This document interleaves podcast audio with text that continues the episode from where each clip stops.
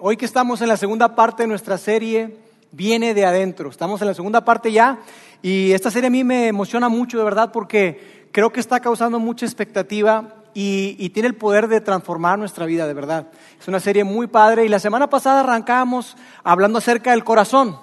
No de ese corazón que bombea sangre a todo tu cuerpo, sino de ese corazón invisible que todos tenemos, ese lugar extraordinario desde donde amamos, reímos, soñamos, anhelamos, desde donde nosotros experimentamos la vida y las emociones. Y la semana pasada arrancaba Roberto hablando acerca de, este asunto del corazón, porque Jesús hizo una declaración, una declaración increíble, una declaración que si tú y yo no tenemos cuidado y no nos detenemos y, y analizamos lo que dice, si no reflexionamos en esta declaración de Jesús, puede ser que, que la pasemos por alto y que digamos, oye, mm, yo no estoy tan seguro de que eso sea verdad. Porque lo que Jesús dijo, básicamente Jesús dijo que todo lo que tú y yo hacemos, todo, absolutamente todo lo que tú y yo hacemos, viene de un lugar, viene del corazón. Todo lo que tú dices, esas palabras, esas frases que tú dices, aún aquellas cosas que de repente te quedas tú, ¡Eh! se me salió. Oye, no, no sé, no sé qué me pasó, no sé por qué dije eso, no sé de dónde salió. Y Jesús dice, yo sí sé, viene de un lugar. Cada cosa que haces, incluso aquellas que te sacan totalmente de onda a ti y a la gente que está a tu alrededor, que te quedas, oye, oye, ¿por qué hice eso? No, no, no, no, es que, es que yo no soy así. Yo no sé qué se me metió. Jesús dice, yo sí sé. Porque todo lo que tú haces viene de adentro. Entonces lo que veíamos, la idea que veíamos la semana pasada era esa, que, que tú y yo eh, eh, vivimos desde el corazón. Todo lo que hacemos tú y yo proviene de adentro, proviene de un lugar y es el corazón. Y entonces veíamos un, texto eh, que, es la declaración de Jesús que está en el libro de Mateo y que lo vamos a colocar en pantalla para repasar rápidamente. Dice, pero lo que sale de la boca viene del corazón y contamina a la persona.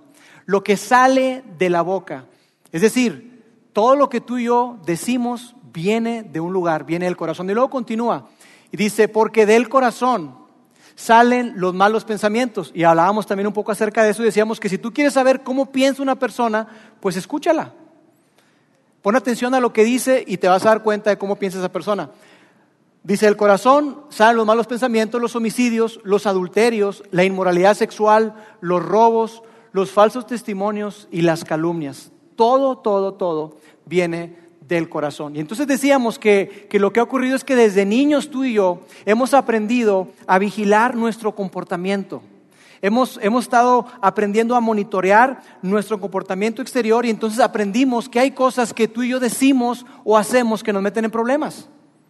Y, que hay cosas que tú y yo, por otro lado, decimos o hacemos que nos funcionan, que nos ayudan a obtener lo que queremos. Entonces, ¿qué hacemos? Que, que, que tú y yo este, eh, sabemos qué hacer y qué decir para obtener una cita, para obtener un date, y otro, y otro, y otro, y un noviazgo, y, un matrimonio, y nos ayudan, sabes qué tienes que decir y qué hacer para poder obtener la entrevista, sabes qué tienes que decir o hacer para poder lograr el trabajo.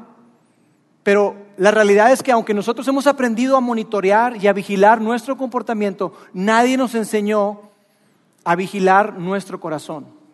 Nadie nos enseñó a cómo hacer para sacar todo eso malo que tenemos dentro de nuestro corazón y cómo hacer para llenar nuestro corazón de cosas buenas, de cosas que nos ayuden en la vida.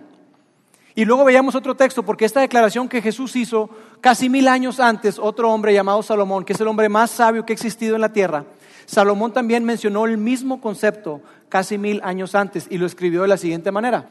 Dice, cuida tu corazón más que otra cosa porque es la fuente de la vida. Eh, en otra versión, en otra versión dice, sobre todas las cosas que tú puedas guardar, guarda tu corazón, porque de él fluye la vida, o porque él, de él emana la vida, porque el corazón determina el rumbo, el rumbo de tu vida.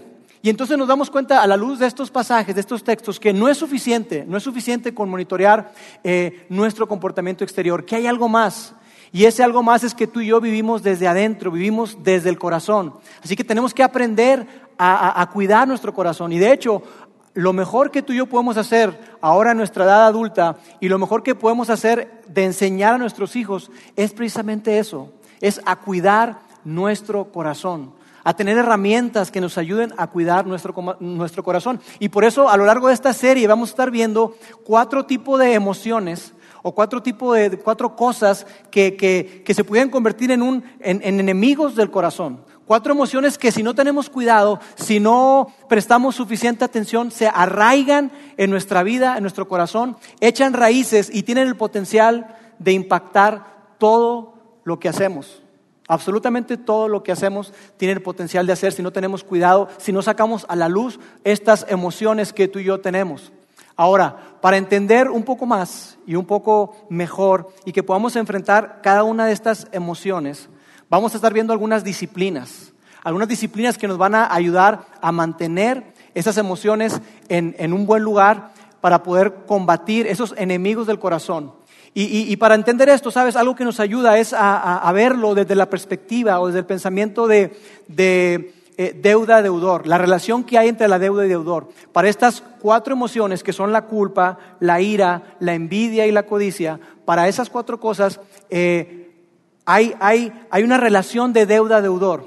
Y para que me entiendas, para hablar acerca de eso, es como lo siguiente, cuando tú debes dinero o cuando alguien te debe dinero, es algo extraño.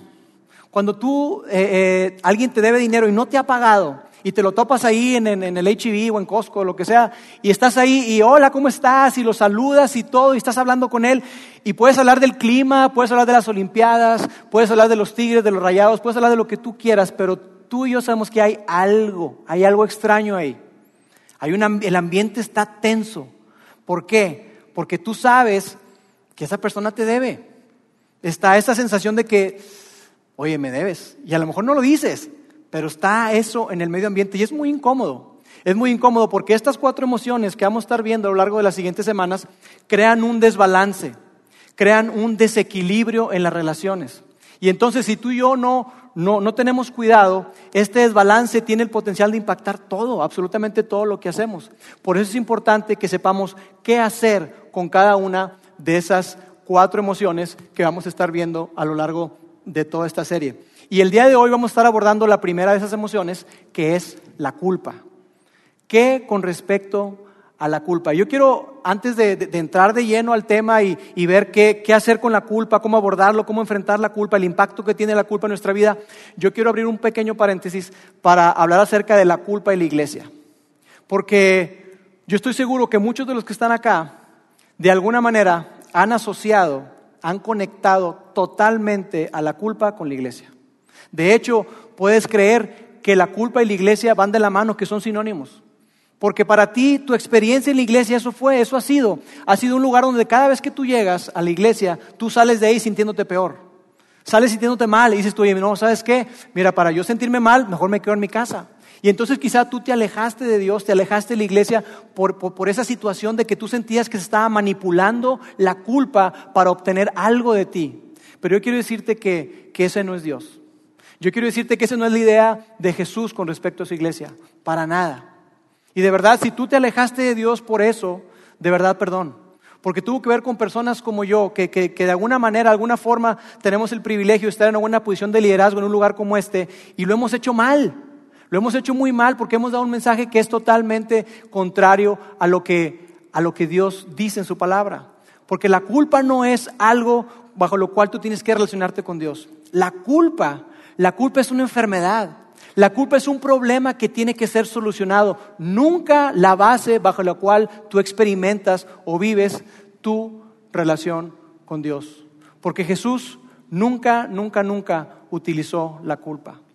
Ahora, volviendo a este asunto, cierro el paréntesis, volviendo a este asunto de, esa relación deuda-deudor, bueno, ¿cómo, ¿cómo se ve la culpa? ¿Cómo se ve la culpa? La culpa se ve bajo la siguiente declaración yo te debo. Yo te debo. La culpa se ve así, yo te debo. En esta relación deuda-deudor, la culpa te dice, yo te debo. Es cuando tú has, has hecho algo, has ofendido a alguien, ofendiste a tu hijo, a tu hija, a tu esposo, a tu esposa, dañaste el matrimonio, dañaste la relación, y entonces tú sabes que hay algo ahí.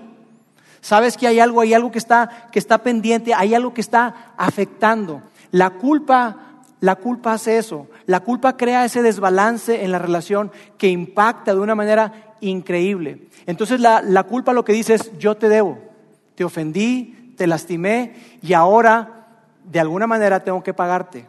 Y quizá tú nunca lo has pensado en esos términos. Quizá tú nunca has pensado, oye, no, yo, yo nunca lo había visto así como que una relación deuda-deudor. Pero, pero si lo piensas, sí lo, sí lo tienes incorporado porque incluso lo usamos en nuestro lenguaje. Cuando tú y yo tenemos una deuda con alguien, no es cierto que le decimos, oye, ¿sabes qué? Te debo una disculpa. Vas con la persona y dices, oye, te debo una disculpa. O sabes qué? Te tengo que pedir perdón porque te ofendí. Te tengo que, te debo una disculpa. ¿Sí lo ves? Está esa dinámica donde, donde la culpa crea un desbalance en la relación. Ya no están en, igualdad de, circunstancias, no están en igualdad de, términos. Porque la culpa dice, te debo. Entonces la culpa es eso de que, de que tú sabes que has ofendido a la persona, que, que, mentiste, que lastimaste o lo que hayas hecho y, y, te queda esa sensación de que tú le debes algo a la persona y que de alguna forma tú tienes, tú tienes que pagarle. Ahora, eso es la culpa, pero, pero ¿cómo experimentamos la culpa? Y tú y yo experimentamos la culpa como, como un peso, como un lastre, como si yo agarrara aquí un backpack y me lo pusiera en la espalda y ando caminando con él así, ah, arrastrándolo. Así es como tú y yo vivimos la culpa. Está arrastrando nuestra vida. Lo llevamos ahí y traemos ese peso encima que nos lastima, que nos, que, que nos hiere, que, nos impide avanzar, así es como vivimos la culpa. Y de hecho estarás de acuerdo conmigo porque no es cierto que cuando alguien te confronta con algo que tú hiciste y tú finalmente levantas la mano y dices, ¿sabes qué? Sí, es mi responsabilidad, yo me equivoqué, yo te lastimé, perdón. No es cierto que cuando sucede eso, ah, como que como que se cae ese peso encima, como que te quitas bastante peso y ah, descansas. Porque así es como tú y yo experimentamos la culpa. De esa manera experimentamos la culpa. Hay un desbalance y tú y yo la culpa la vemos como algo que traemos cargado y que no nos deja avanzar. Por eso es muy importante que tú y yo sepamos qué hacer, qué hacer con la culpa. Ahora, el problema con, con la culpa es que tú y yo la llevamos a todas partes. A donde quiera que vas, tú te llevas ese peso. Ese peso que traes cargando lo arrastras. Y tú te llevas eso que hiciste en la universidad, te lo llevas al matrimonio. Eso que tú hiciste en ese viaje de negocios, donde de repente las cosas se salieron de control y se fueron por otro lado, y tú estás cargando con esa culpa, tú te la llevas a tu matrimonio. Eso que hiciste con tus amigos o con tus amigas en ese juevesitos, te lo llevas también a tu relación. Porque eso es lo que ocurre.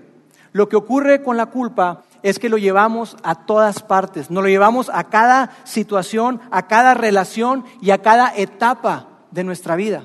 No importa en qué etapa estés, si tú eres soltero y sigues arrastrando con la culpa, te lo vas a llevar cuando estés casado. Si eres casado, te lo vas a llevar a cuando tengas hijos y así sucesivamente. Porque la culpa es eso, es ese peso grande que nosotros traemos. La culpa es esa sensación de que, de que yo te debo, y de que te he quitado algo. Cuando tú le mientes a alguien, tú le estás privando o le estás robando a esa persona de la oportunidad de conocer la verdad. Le estás privando de la oportunidad de tomar decisiones en base a una información completa, porque tú solamente diste una parte. Cuando tú eh, eh, puedes entender esto, porque cuando, cuando tus hijos mienten constantemente o tu pareja en tu familia te miente constantemente, tú sabes que más allá de que dices tú, oye, estoy creando hijos mentirosos o qué, porque te están mintiendo constantemente. Más allá de eso, lo que tú experimentas es que te están robando de la relación.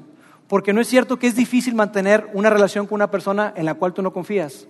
Y cuando una persona te miente y te miente y te miente y te miente y te miente, no puedes sostener la relación. Por eso es que la culpa es tan tremenda. Porque la llevas de un lugar a otro. La llevas a cada relación, la llevas a cada situación que tú vives, estás arrastrando con la culpa. Y si nos detenemos a pensar un poco, ¿sabes lo que hay detrás de la culpa? Detrás de la culpa hay ira. hay enojo. ¿Y sabes con quién estás enojado más que nadie más? Más que nadie, más que nadie. ¿Sabes con quién estás enojado? Contigo. Estás enojado contigo porque te fallaste, porque te defraudaste. Estás enojado porque, porque no estás cumpliendo y llenando tus expectativas. Estás enojado contigo porque tú dijiste que jamás en tu casa tú viste cosas cuando, eras, cuando eras niño y tú dijiste, mira, ¿sabes que Eso que yo viví en mi casa jamás y hoy lo estás viviendo. Tú viviste cosas donde dijiste, mira, en mi hogar, en mi familia, con mi esposa, siempre, y pone lo que tú quieras, y no lo estás haciendo. Tú dijiste, mira, ¿sabes qué? Yo le prometí a mis hijos y no lo he cumplido. Y te sientes muy mal. Te sientes muy mal contigo mismo. Y quizá tú digas, mira, ¿sabes qué? Yo cuando entré a esta empresa, yo me hice el propósito firme de que yo iba a vivir con valores, que yo iba a vivir con ética, que yo iba a vivir bajo otros estándares diferentes. Y resulta que en la primera oportunidad que tú tuviste para avanzar en tu carrera, tú sacrificaste tus valores y sacrificaste tu ética. Y eso lo que provoca en ti es que estés enojado. Estás enojado contigo mismo. Estás enojado porque no has sido el padre que tú decidiste ser. No has sido el esposo que tú te propusiste ser. No has sido la esposa que tú querías ser. Le has fallado a tus papás y estás arrastrando con esa ira. Y si no tienes cuidado, si tú y yo no tenemos cuidado, esa ira, ese enojo, esa culpabilidad que sentimos es capaz de destruir todas nuestras relaciones. Así de poderoso es el sentimiento, la emoción de la culpa. Ahora, para que veamos todavía más la dimensión de esto, yo quiero decirte algo. Una persona que carga con la culpa, una persona que vive con esos sentimientos de culpabilidad, nunca puede ser enteramente complacida. Nunca. Es imposible complacer a una persona que vive con la culpa. ¿Sabes por qué? Porque en su pensamiento, quizá a nivel inconsciente, pero en su pensamiento lo que esa persona piensa es que, mira, sabes que como yo no soy el padre que yo me hubiera gustado ser, yo voy a hacer que tú tampoco seas la madre que debería ser. Yo tampoco voy a ser el hombre que, que tú piensas que eres.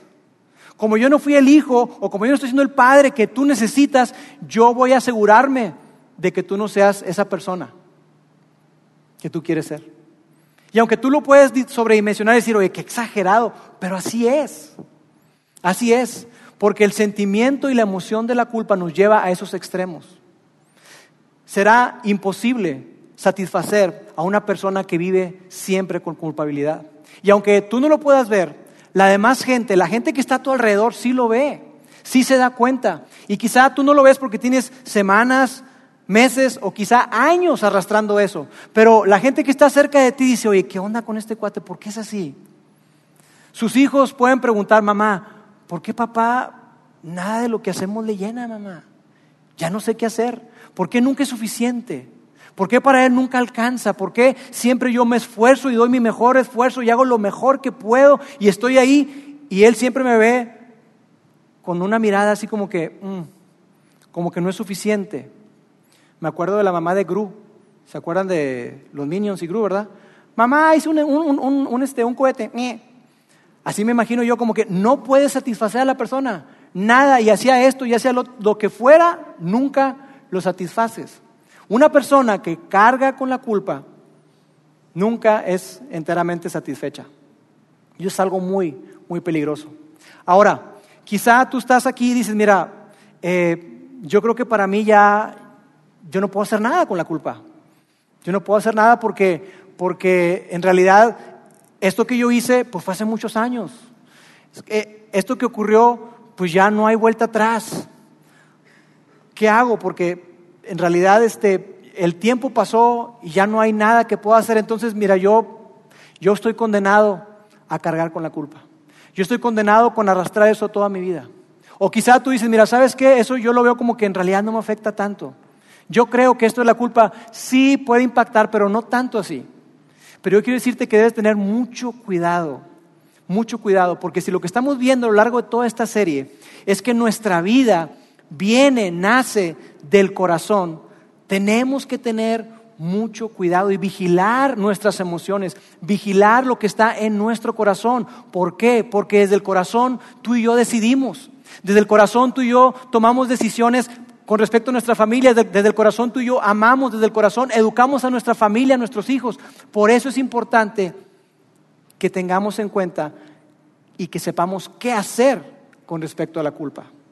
Porque la culpa es un enemigo del corazón que está ahí para atacarte. Y si tú y yo no lo sacamos y no lo exponemos a la luz, crece y crece y crece. Porque la culpa crece ahí, en lo secreto, guardado ahí en la oscuridad, sin que nadie se dé cuenta. Ahí es donde la culpa crece más y toma fuerza. Pero la culpa es destruida, es aniquilada cuando la sacamos, sacamos lo que traemos dentro y lo exponemos a la luz. Pero cuando hablamos acerca de exponer, y de sacar a la luz y de hacer público algo, nos ponemos chinitos y se nos retuerce, el estómago. No, ¿cómo? No, no, no, no, yo no puedo, yo no puedo decir eso, yo no puedo hacerlo. Y sabes, cuando se trata de enfrentar la culpa, de eliminar la culpa, yo veo que hay dos alternativas, hay dos opciones que tú y yo podemos tomar. La primera cosa que tú y yo podemos hacer con respecto a la culpa es restituir el daño es pagar lo que debes. ¿Debes dinero? Paga. ¿Tienes una deuda? Liquídala. ¿Ofendiste a alguien? Restituye, aunque sabemos que muchas veces eso es, es muy complicado y difícil. Porque ¿cómo le restituyes la reputación a alguien que tú le dañaste? ¿Cómo regresas el tiempo cuando tú te separaste de tu esposa o de tu esposo y tú no has estado con tus hijos desde que tenían 12 años hasta ahora que tienen 18? ¿Cómo regresas esos seis años? ¿Cómo puedes regresar algo que es intangible? Es muy difícil. Pero en la medida de lo posible, tú puedes decidir y tener la oportunidad de hacerlo. Esa es una alternativa. Y la segunda alternativa, la segunda opción que tú y yo tenemos con respecto a la culpa, es pedirle a la persona que hemos ofendido que nos cancele la deuda. Oye, ¿sabes qué? Pues ya, ¿no? Esa es la segunda alternativa. Pero para ambas cosas, para las dos alternativas que tenemos, se requiere de algo. Entonces yo te digo, ¿qué podemos hacer con respecto a la culpa? ¿Habrá algo que tú y yo podamos hacer para eliminar la culpa? ¿Qué será eso? ¿Habrá algún ejercicio, alguna disciplina que yo pueda hacer para eliminar la culpa? Y yo quiero decirte que sí lo hay. Porque para ambas cosas tanto como para restituir el daño, como para pedir que se cancele la deuda, requiere de una sola cosa, una disciplina. Y esa disciplina es la confesión. La confesión. Porque la confesión, y lo vamos a colocar aquí en pantalla, la confesión anula el poder de la culpa. La confesión anula, rompe con el poder de la culpa. No hay nada más que tenga el poder para poder eliminar ese sentimiento que tú y yo traemos cargando, esa frustración que tú y yo podemos estar cargando y que nos afecta y que nos impacta en todas las relaciones. No hay nada más poderoso que la confesión para eliminar la culpa. Ahora, si todo esto que venimos diciendo, toda esta parte que hasta parece psicológica, si todo esto que venimos diciendo es verdad, valdrá la pena preguntarnos, ¿qué tiene que decir Dios con respecto a eso? ¿Qué tiene que decir Dios con respecto a la culpa y a, esta herramienta, a, esta disciplina de la confesión? ¿Habrá algo que Dios diga con respecto a eso? Y como toda disciplina, yo quiero decirte que requiere esfuerzo. Como toda disciplina es algo que te va a costar. Es algo que no se va a dar naturalmente. Pero que si tú y yo decidimos hacerlo y poner en práctica la disciplina de la confesión, vamos a poder erradicar la culpa en nuestra vida. Ok, entonces, ¿qué es lo que dice Dios con respecto a eso?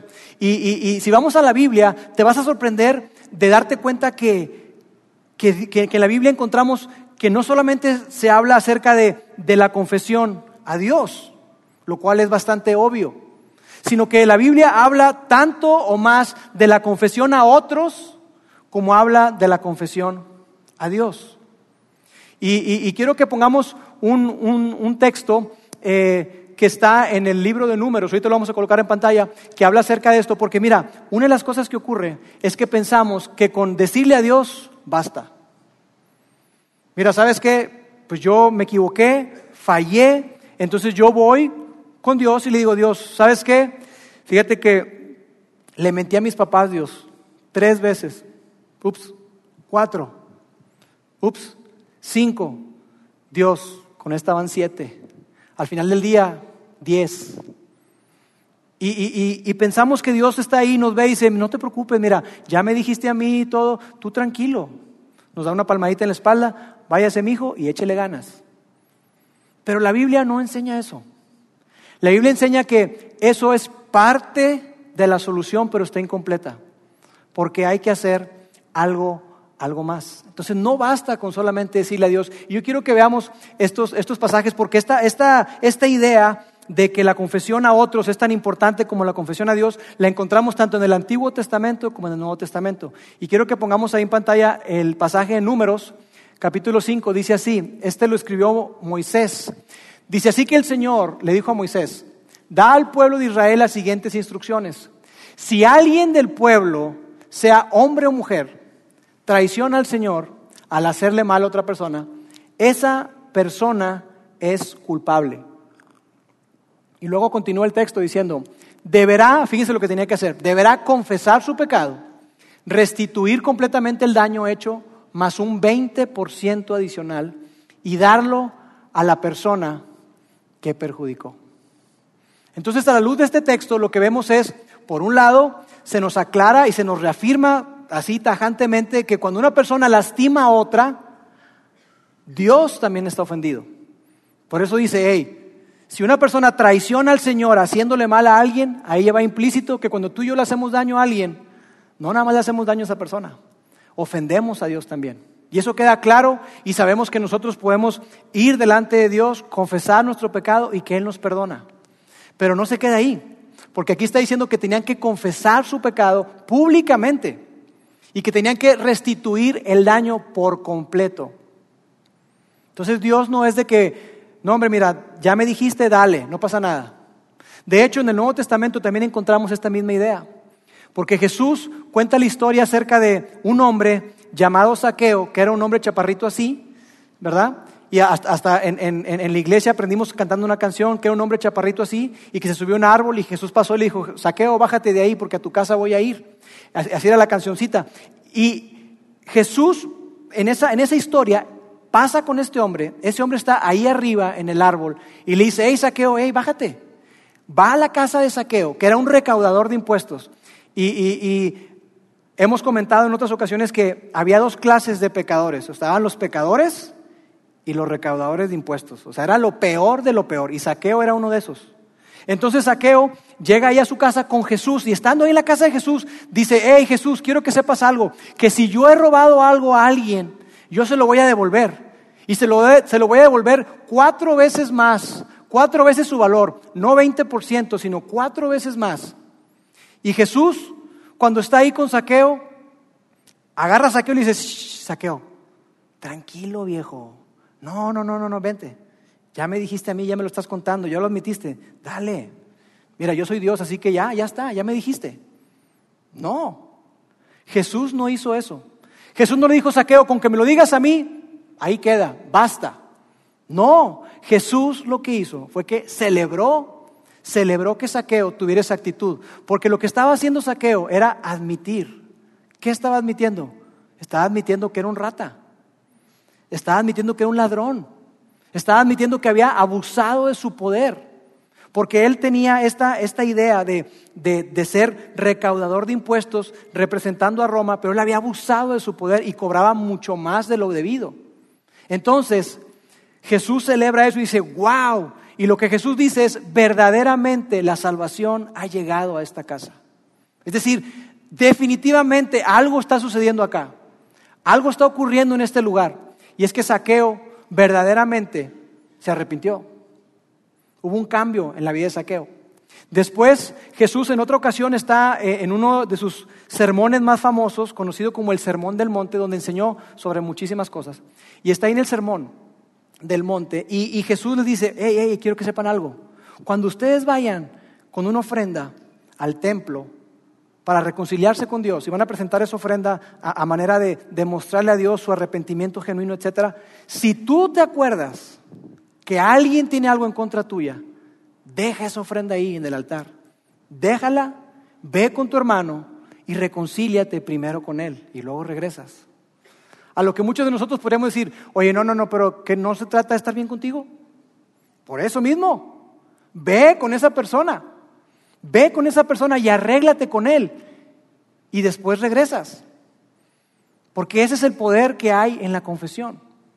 Ve y dile, sácalo a la luz lo que traes y entonces regresas y vamos a estar bien. Santiago, que fue el medio hermano de Jesús, él escribió una carta y en esa carta él comenta lo siguiente, la misma idea. Dice, confiésense los pecados unos a otros. ¿Confiesen los pecados a Dios? No, unos a otros. no solamente a Dios, sí entendemos que a Dios, pero unos a otros también. Y luego continúa ahí diciendo, oren los unos por los otros para que sean sanados. Confiesen los pecados y oren unos por otros para que sean sanados. Y tú dices, ¿sanados? Sí. ¿Sanados de qué? Mira, seguramente hay muchas cosas, pero una de ellas es el interior. Porque la culpa, mientras nosotros mantengamos eso que hicimos guardado en nuestro corazón, eso va a impedir que tú y yo podamos ser verdaderamente perdonados por la persona. Si tú y yo no sacamos eso que traemos, difícilmente eh, vamos a poder avanzar. Por eso es que, que, Santiago dice, hey, confiésense los pecados unos a otros. ¿Y sanidad de qué? Sanidad en el interior, sanidad en nuestro corazón. Que tú y yo podamos entender que, que, que a través de la confesión unos a otros, sacamos eso de la luz, toda esa basura, todo eso que traigamos ahí, lo sacamos, es expuesto a la luz y es entonces cuando podemos eliminar esa emoción de la culpa. Y sabes, cuando leemos estos pasajes, que, vemos aquí en números, que vemos en el Nuevo Testamento, cuando tú y yo leemos esos pasajes, nos damos cuenta que, hay un concepto equivocado. Hemos, hemos pensado que, que este asunto de la confesión tiene una meta, tiene un objetivo, y que el objetivo de la confesión es hacernos sentir bien, es tener una conciencia limpia. Entonces yo voy, voy a la iglesia, yo me confieso, y yo, me, yo, yo voy con Dios y, confieso mi pecado y ya, ah, ya, ya descansé. Y Dios, me siento muy mal porque ofendí a mi papá y Dios, perdóname en nombre de Jesús. Y, y ya, ya, descansé. Y sí, definitivamente cuando tú y yo vamos con Dios y le pedimos perdón por nuestros pecados, Él nos perdona genuinamente. Nos perdona y sentimos alivio. Pero ese alivio que sentimos muchas veces es momentáneo. Porque no es cierto que en muchas ocasiones los pecados que solamente le, confesamos a Dios los repetimos. Los pecados que solamente se quedan entre tú y Dios, muchas veces los repites. Por eso es que puede ser que tú llegues con Dios por centésima vez y le digas, Dios, perdóname, otra vez ofendí a fulanita y le dije y, o pensé mal de ella o qué sé yo. Y Dios yo lo veo ahí como que se nos queda viendo y dice, ¿y? Ya lo sé, esta es la centésima vez que vienes conmigo, ya lo sé. Ve con ella. Dile a ella, dile a la persona, confiésale a esa persona. Porque de otra manera, la manera en que tú y yo podemos eliminar la culpa, ese sentimiento de culpa, es cuando nosotros lo sacamos, cuando nosotros lo externamos, cuando nosotros le decimos a esa persona que ofendimos, hey, esto hice. Esa es la manera. Porque hemos tenido ese concepto erróneo de pensar que, que la confesión es para hacernos sentir mejor. Pero quiero poner algo en pantalla y es la realidad, que la confesión, la meta de la confesión no es hacernos sentir mejor. La meta de la confesión es un cambio de vida. Y entonces tú y yo vamos con Dios una vez y otra vez y otra vez y otra vez y otra vez y otra vez y no hay cambio. No hay cambio en nuestra vida. Y Dios lo que anhela para ti, para mí, es que haya un cambio, que haya una transformación, porque de otra manera tú y yo nunca podremos alcanzar el plan de Dios para tu vida y para la mía. Si estamos arrastrando toda nuestra vida con culpabilidad por cosas que hiciste en el pasado, por cosas que dejaste de hacer, nunca alcanzaremos si vivimos de esa manera.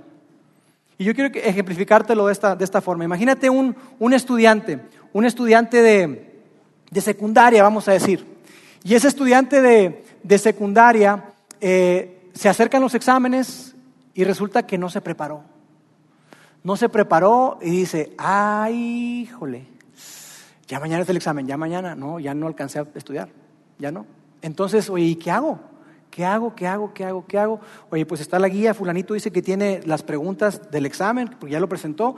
Este, es que es un 10 o repruebo. Eh, yo estoy en contra de la trampa. Fulanito, no seas gacho, pásame el acordeón, ¿no? Y le habla y se lo pasa el acordeón. Y entonces llega al examen y saca el acordeón ahí todo sordeado, ¿verdad? No sé si se lo nota en la mano o cómo le hacías tú, pero este, ahí, ahí está y, total dice, este, hoy me saqué 10. 10, qué chido, me saqué 10. Pero este, este muchacho, de estudiante secundario prepa, pues es seguidor de Jesús. Y entonces se siente mal. Y llega ahí y dice, Dios, Dios perdóname, Dios perdóname porque hice trampa, yo sé que eso no te agrada y de verdad, Padre, perdóname en el nombre de Jesús, amén. Ya. Pasan tres semanas y a las tres semanas sigue otro examen y tampoco se preparó. Y entonces dice, la última vez me saqué diez, trampa, ay, lo hago, no lo hago, es que está mal, lo voy a hacer. Y lo hace, pero esta vez para disimular se saca nueve porque como que 10 y 10 está medio engañoso, ¿verdad? Entonces se saca 9 y llega la maestra y le entrega su resultado y él está ahí y otra vez dentro de sí mismo, Dios perdóname, perdóname porque esto estuvo mal y todo. Y una voz interior le dice, hey, ya no me digas, ya no me digas a mí, ya lo sé, yo te perdono, ve y dile. ¿Qué? No, decirle, ve y dile a la maestra. Y ese joven se arma de valor y va y le dice a la maestra, maestra, mira, aquí está mi resultado, pues me saqué nueve, quiero ver si me da más puntos. No, no es cierto. Mira, maestra, ¿sabe qué? La verdad es que este resultado no es mío. Yo no me saqué nueve. Hice trampa. La maestra se sorprende, pero la pregunta que yo quiero hacerte es, ¿cuándo crees tú que ese muchacho, cuando recibe las consecuencias de haber defraudado a la maestra, ¿Cuándo crees tú que lo va a volver a hacer? Difícilmente, ¿verdad? Yo creo que va a experimentar un cambio en su vida. Y va a decir, es que esto no está bien y yo voy a asumir las consecuencias. Y ese muchacho va a crecer como nunca, porque estuvo la valentía para confesar. Ahora, yo vivo en el mundo real igual que tú. Y entonces yo sé que tú me dices, no, mira, es que eso del chavo de secundaria y de la prepa, pues está chido, qué padre y qué buen ejemplo. ¿eh? Este, pero la verdad es que, pues, ¿qué, ¿qué le puede pasar a él? ¿Que repruebe la materia? ¿Que tenga que hacer verano? ¿Que tenga que repetir el año? Pero mira, Lauro, la verdad es que, es que yo, no, yo no hice trampa en el examen de matemáticas. Yo no engañé a la maestra. Yo engañé a mi esposa. Yo engañé a mi esposa. Entonces, si tú me dices a mí que yo vaya y confiese, ¿tienes idea de lo que la va a lastimar eso? ¿Tienes idea de que si yo confieso lo que va a lastimar a mis hijos? A lo que yo te diría, ya los lastimaste. Ya los lastimaste. Confieses o no confieses, tú ya los lastimaste. Porque, vamos a colocar aquí en pantalla, la confesión no lastima a las personas. El pecado lastima a las personas.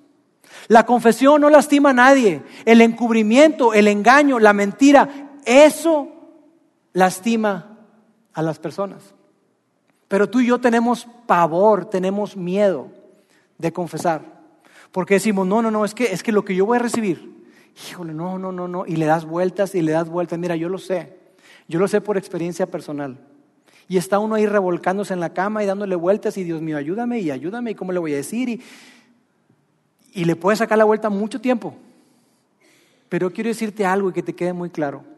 Las consecuencias de quedarte con eso guardado en tu corazón siempre, siempre, siempre serán mayores. Siempre serán mayores. Ocultar, las consecuencias de ocultar siempre serán mayores que sacarlos a la luz. Siempre, invariablemente.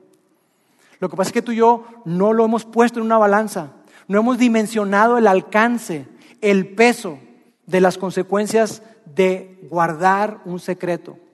No nos hemos dado cuenta que mientras nosotros traigamos esa maleta, esa backpack aquí atrás, arrastrando, lo vamos a llevar a una relación, a otra y a otra, a los negocios, a todas las esferas de tu vida, te lo vas a llevar. Te lo vas a llevar. Y te va a impactar tarde o temprano, te va a cobrar la factura. Tarde o temprano, no tengas duda, te va a cobrar la factura. Es mejor que tú y yo seamos valientes y que podamos dar ese paso y confesar. Porque mira, tememos las consecuencias, pero las consecuencias de sacarlo a la luz, las consecuencias de, de, confesar son tangibles, generalmente son inmediatas e impactan a un círculo de personas. Puede ser reducido o quizá no tanto, pero entre más rápido lo hagas, el número será más corto. Las consecuencias, por otro lado, de ocultar, de vivir engañando, de vivir con eso secreto, además del daño que te hace tu corazón, las consecuencias no son inmediatas, muchas veces son intangibles.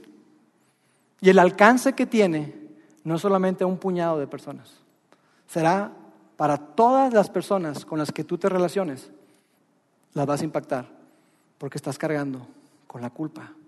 Y si Dios es un Dios de amor, si Dios te ama tanto a ti y a mí, ¿qué crees que Él quiera para nosotros? Por eso es que Él en su palabra nos invita, ¡hey! Confiesa. Ya no vengas conmigo, yo te perdono. Pero ve con la persona. Sé hombre, ve con la persona, dile, dile. Así que yo quiero hoy dejarte tres pasos de acción. Tres pasos de acción para ejercer esa disciplina de la confesión. Tres cosas que tú y yo podemos hacer. Y va poco a poquito. Un pasito chiquito que tú puedes dar es el siguiente y lo vamos a poner acá. El número uno es cuéntaselo a alguien de confianza. Díselo a, que, a con quien más confianza le tengas, ¿verdad? Cuéntaselo a alguien de confianza.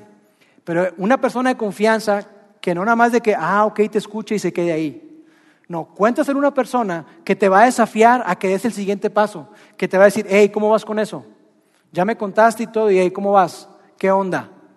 Para que puedas alcanzar el siguiente paso. Este es un paso pequeño. El siguiente paso es, número dos, confiésale a la persona que ofendiste.